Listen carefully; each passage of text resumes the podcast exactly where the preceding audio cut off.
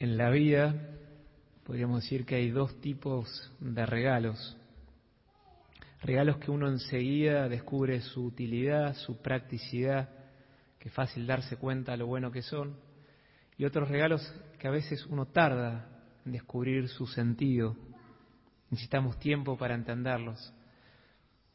Por muchos años, en mi infancia, cada 24 de diciembre, en Navidad, nos juntábamos un lado de la familia y a medida que íbamos creciendo cada vez éramos más primos y siempre nuestros abuelos tenían una buena costumbre que nos dan un regalo a cada uno, aunque sea algo simple, pero algo a cada uno. Cuando ya a la altura de los 12, 13 o 14 años, yo era uno de los más grandes de los primos, empezamos a descubrir un patrón que mi abuela hacía casi todos los regalos, veintipico regalos, pero mi abuelo se reservaba uno y había siempre un regalo que él hacía y que iba rotando. Él valoraba mucho el estudio, la formación, así que siempre alguien le regalaba una enciclopedia. Así que imagínense yo a los 12, 13 o 14, mi primer interés era el fútbol, segundo el fútbol y tercero el fútbol.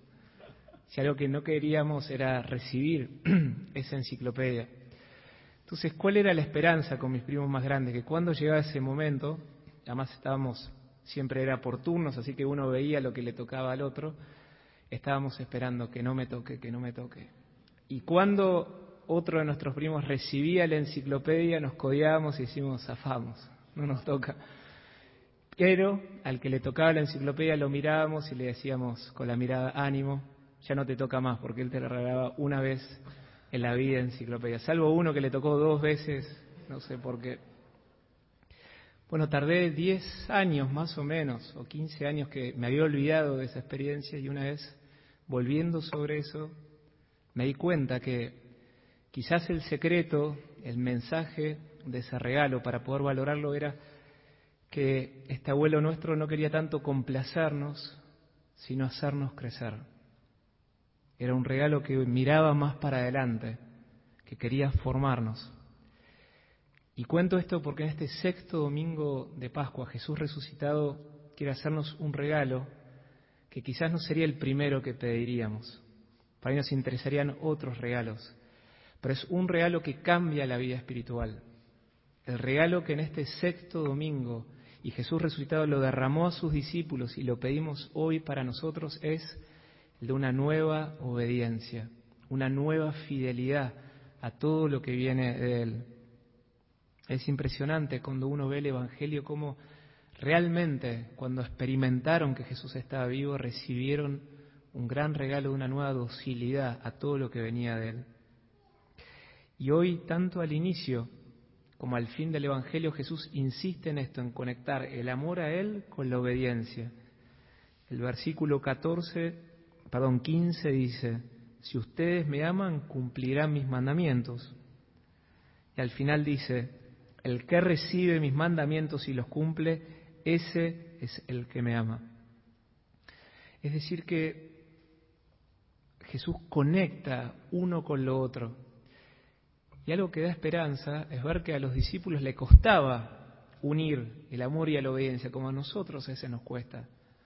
Pedro podríamos decir que tenía amor, pero no tenía mucha obediencia.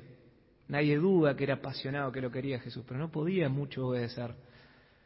Quizás Santiago y Juan eran más obedientes, eran celotes, pero no tenían mucho amor, eran duros, querían reinar ellos, querían ser los primeros.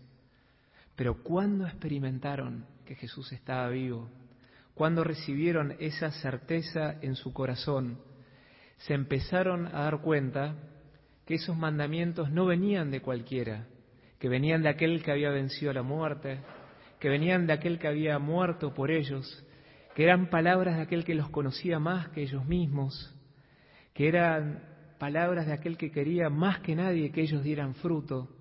Cuando recordaron que la verdad los haría libres, entonces empezaron a recibir esos mandatos, se decidieron a obedecer. Y todo el libro de los Hechos, si podríamos resumir, es la historia de qué pasa cuando un hombre una mujer se decide obedecer a Jesús. ¿Qué pasa en el alma y cuáles son los frutos de un hombre que decide pasarle el timón de ese barco a Jesús, que decide pasarle las riendas de ese caballo, cuáles son los milagros, los prodigios, la libertad que empieza a ver en una vida que es conducida por la voz de Dios. El libro de los Hechos cuenta de algún modo los horizontes que abre la obediencia. Cuando una persona ya se muda, ya cambia del proyecto personal y entra en el proyecto de Dios. Ahí aparecen los milagros y eso es lo que cuenta el libro de los Hechos. Y por eso es impresionante ese libro porque hay tantas, tantas referencias a la conducción de esta voz que quiere lo mejor de ellos. San Pablo va a decir, por ejemplo, el Espíritu Santo nos dijo y cuenta lo que dice. El Espíritu Santo nos envió a tal lugar. El Espíritu Santo nos prohibió tal lugar. Una cosa impresionante, por ejemplo, San Pablo tiene un sueño, una noche de un hombre, un macedonio, lo que sería hoy Grecia, que le dice, ven. Y al día siguiente un hombre que se ha decidido a obedecer a Jesús, dice, esto viene de Dios, vamos. Y ahí empieza la evangelización de Europa. Y estamos acá gracias a que San Pablo fue dócil a esa inspiración, que fue obediente. Eso es lo que pasa cuando un hombre o una mujer obedece. Jesús, no solamente en los papeles podríamos decir, pero en realidad se convierte en el Señor, en el que gobierna, en el que va adelante y empieza a conducir no solamente las grandes decisiones, sino los gestos, las reacciones, el uso del tiempo uno se vuelve realmente un instrumento de Él, Él que empieza a prolongar su vida en aquel que le deja espacio. Por eso hoy Jesús nos dice a cada uno, y a mí me dice personalmente, déjate conducir. Es propio la madurez espiritual dejarse conducir. El Papa Benedicto decía algo que siempre me ha iluminado. Él dice que la conversión es pasar de la independencia a la dependencia. Cuanto uno más maduro es, más tiene que depender del Espíritu de Dios, de sus mociones, de sus invitaciones, no querer hacer ya nada por mí mismo. Por eso dice un salmo, con tus mandamientos dame vida, Señor. Me gusta mucho ese salmo, el mandamiento te da vida. Cuando uno experimenta que vienen de quien más te quiere, quien murió por vos, empezás a descubrir que te dan vida. Y hoy Jesús dice en el Evangelio, un verbo muy importante, el que recibe mis mandamientos, como diciendo, tengo un regalo para vos y yo necesito que los recibas como aquel que te quiere, aquel que quiere que des fruto. ¿Cuál es la propuesta para esta semana? Les propongo que mm, nos examinemos en tres niveles de obediencia, que hay muchos más, pero les propongo tres para mirarnos y descubrir que son como oportunidades para encontrarnos con Jesús y que Él realmente tome las riendas. El nivel uno lo llamaríamos el nivel natural, que es evaluarnos y examinar nuestra obediencia a las leyes, al tránsito, a los impuestos, a toda norma de un modo natural. Y que no sé si les pasa, pero que son fáciles de despreciar, pero difíciles de cumplir. En la cultura latina a veces tendemos un riesgo de separar el mundo natural del mundo sobrenatural, como si fueran dos paralelas, paralelas que no se tocan, como si una cosa no podría estar iluminada por la otra. Y es verdad que quizás uno puede ser un gran ciudadano y no ser santo, no ser un hombre espiritual, pero seguramente uno no va a poder ser espiritual si no empieza por la obediencia natural, si uno no empieza por el sustrato por lo básico que nos puede conducir. ¿Qué nos puede ayudar en este ámbito? Les cuento una tentación que tengo a diario. Por ejemplo, acá los que conocen esta calle, el Petrel, acá tanto hay un semáforo prendido. A veces no está y a veces está. Y me ha tocado que me agarre el semáforo, adelante no hay nadie, atrás no hay nadie, a la izquierda no viene nadie, a la derecha no hay nadie, y no tengo uno, tengo mil tentaciones. Y sin embargo, por lo menos a mí me ayuda en esos combates, lo he perdido alguna vez ese combate, pero poder decir, Señor, esto no es por nadie, solo por vos, no es por el intendente, no es por la multa, a vos, cada vez que obedezco algo natural incluso, lo, elevo a vos, pasar del natural al sobrenatural.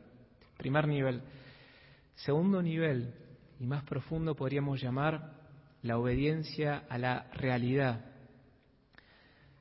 La palabra de Dios insiste que Jesús no nos habla solamente a través de palabras, sino muchas veces a través de eventos, situaciones que no elegimos, pero que nos tocan. Estamos quizás ante una gran, un gran ejemplo, una situación que ninguno hubiese elegido ni imaginado, tampoco la extensión, y nos toca. ¿Qué hacer entonces? ¿Qué significa la obediencia a la realidad? Cuando yo oro, cuando hago mi esfuerzo, cuando pongo todo de mi parte. Pero hay algo de esa situación que no puedo cambiar queda todavía un margen muy importante de libertad y que puede ser una obediencia que me lleve a las cosas de Dios. Y que es cuando en el fondo de mi corazón, frente a esa situación, en vez de rebelarme, en vez de tolerarla, la abrazo y digo, amén. Si vos lo permitís, amén. Acá estoy, Señor.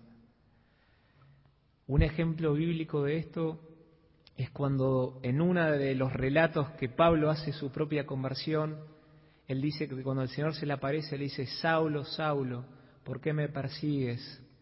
Y le dice, deja de dar coces contra el aguijón. Es una expresión un poco difícil, pero se entiende si la explicamos. El aguijón era como la punta de un palo que los pastores usaban para de algún modo movilizar al ganado cuando no se movía, una punta metálica. Ese aguijón de algún modo pinchaba a los animales para que siguieran adelante. ¿Qué significaba dar cosas? Significaba cuando el animal trataba de resistirse, pero eso era peor porque lo hacía doler más. Lo que Jesús le está diciendo a Pablo es, deja de perder energía cuando yo permito eso. Deja de perder energía cuando esos son mis elegidos. Y creo que también a veces el Señor nos dice, deja de perder energía, acepta cordialmente esta situación, decí amén en tu corazón y vas a ver como un fruto, una paz que viene a aceptar con realismo, con espíritu sobrenatural esa situación. Este es el nivel 2. Y el último nivel, el más transformador todavía, podríamos llamarlo la obediencia de la fe. Este es el tercer nivel. Es propio cuando ya no soy yo el que, por ejemplo, va a tomar una decisión, va a hacer una elección, tiene que hablar con una persona, tiene que decir algo y después le digo, Señor, bendecime, sino que decido realmente abrirle espacio a Jesús. Muchas veces tenemos esta tentación. Soy yo el que decido y le digo, Señor, pone tu sello, dame tu bendición. Pero la obediencia y la fe es algo mucho más grande y mucho más poderoso. Es decirle, Señor, yo ya no quiero avanzar sin vos. ¿Cuál es tu proyecto? ¿Qué pensás de esta llamada que voy a hacer? ¿Qué pensás de cómo estoy reaccionando con esto? ¿Qué pensás de esta decisión que tengo que tomar? Te decidís a no avanzar hasta que el Hijo de Dios te dé una palabra que te guíe. Y lo hace a través de la oración, a través de otros que puedas pedir consejo que te guíen. Yo mucho, escucho muchas veces una tentación cuando alguien me dice, Padre, yo ya lo pensé esto. Yo le digo, seguro lo pensaste, pero ¿lo has orado? O sea, le has dejado espacio a que Él te hable, seguro que vos lo pensaste. Pero le has dejado espacio al Hijo de Dios para que Él te dé su opinión. Porque cuando es igual a la nuestra, gloria a Él, pero a veces que es distinta. Y la salvación está ahí en decirle, Señor, mira, mi tendencia natural es esta, yo elegiría esto. Pero si vos me invitás por acá, contá conmigo. Porque eso es lo que hace dar fruto. Eso es lo que uno experimenta, una gran presencia de Él. La palabra obediencia tiene adentro la palabra escucha. Lo escucho a Él y lo sigo. Nunca ciega en el cristianismo la obediencia. Por eso, este tercer nivel de obediencia es la más transformadora. Diríamos que es así, y ojalá que hoy pidamos esta gracia. Significa que en la ecuación de nuestra vida entra una variable que nos trasciende. Ya no es mi proyecto, me decido buscar el proyecto de Dios que salva, que libera, que sabe mucho más que yo. Y ese proyecto es salvador, es liberador. Bueno, ojalá que en esta semana podamos desenvolver este gran regalo que no viene de alguien que quiere siempre complacernos, sino que quiere algo mucho más, hacernos profundamente libres, hacernos profundamente hombres y mujeres nuevos. Los invito a cerrar los ojos que podamos hacer una oración. Jesús, te damos gracias por tu vida. Nadie fue tan obediente como tú, nadie tan libre. Viniste a enseñarnos la libertad que da dejarnos conducir por quien más nos quiere, quien más nos conoce, quien más quiere que demos fruto. Señor, que tú seas la gran guía esta semana. Invítanos una nueva obediencia, más cordial, más fervorosa, más delicada. De arriba, Señor, si hay alguna resistencia, a dejarnos guiar que seas tú, Señor, y veremos maravillas.